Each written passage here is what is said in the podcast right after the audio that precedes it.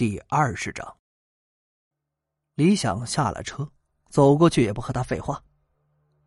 看你们穿的人模狗样的，行事却与窃贼无异，把书还给我。书我可以给你，不过有个条件。从声音中可以听出，这男人是刚才给李想打电话的人。什么条件？李想已经有些鬼火了。对方似乎近期一直在暗中观察自己，直到自己将鹿鸣别墅的风水局破了之后才出现。难不成与此有关？这么一想，李想内心有些害怕了。如果说陆明家的风水局是人为，自己这么破掉，无疑就是得罪了布风水局的人。加入我们。黑衣男人说出了条件，李想呵呵一笑。要是我说不呢？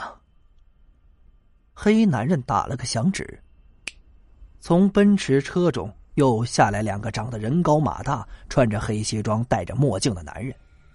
两个男人一左一右的走到黑衣男人身边，同时从腰间掏出了东西，对准李想。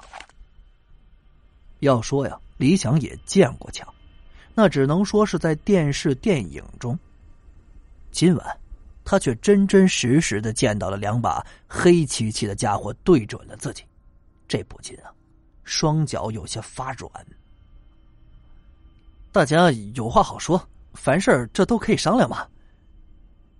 话音刚落，只听得砰砰两声，李想双眼一闭，心道：这下要死翘翘了。但怎么身上？感觉不到一点疼痛呢。睁开眼睛，却见到两个握枪的男人倒了下去，眉心处都有一个血洞。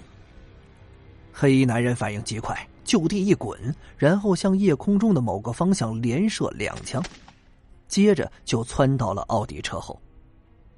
李想也是差点吓尿了呀，赶紧趴在地上。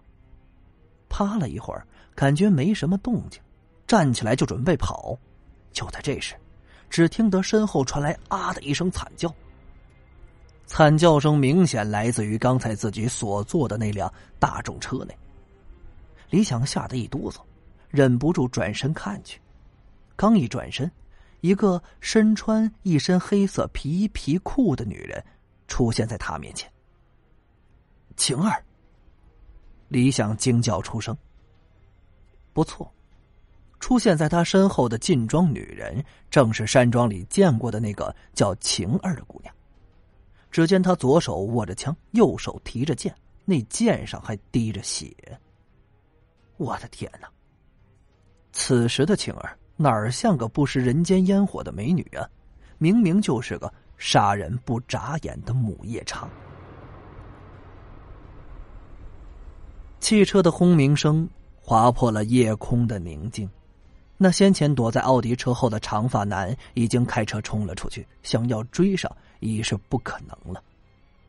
晴儿，你你怎么会出现在这儿啊？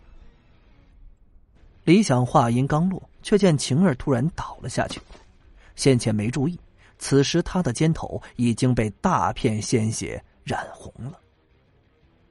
李想赶紧将他抱了起来，然后往奔驰车跑去。李想没开过豪车。更没有将豪车开得这么快。还好啊，是大半夜，道路上车辆极少，一路闯着红灯往自己所住的城中村方向冲啊。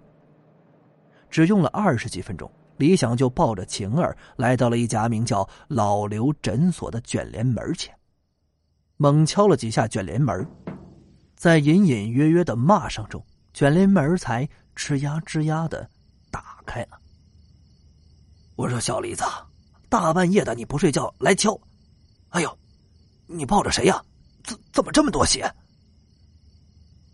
老刘本来是睡眼惺忪的，乍眼看见李想怀里抱着个血淋淋的人，吓了一大跳。老刘，你快救救他！李想此时已经是慌了神儿。感谢您的收听，去运用商店下载 Patreon 运用城市。在首页搜索海量有声书，或点击下方链接听更多小说等内容。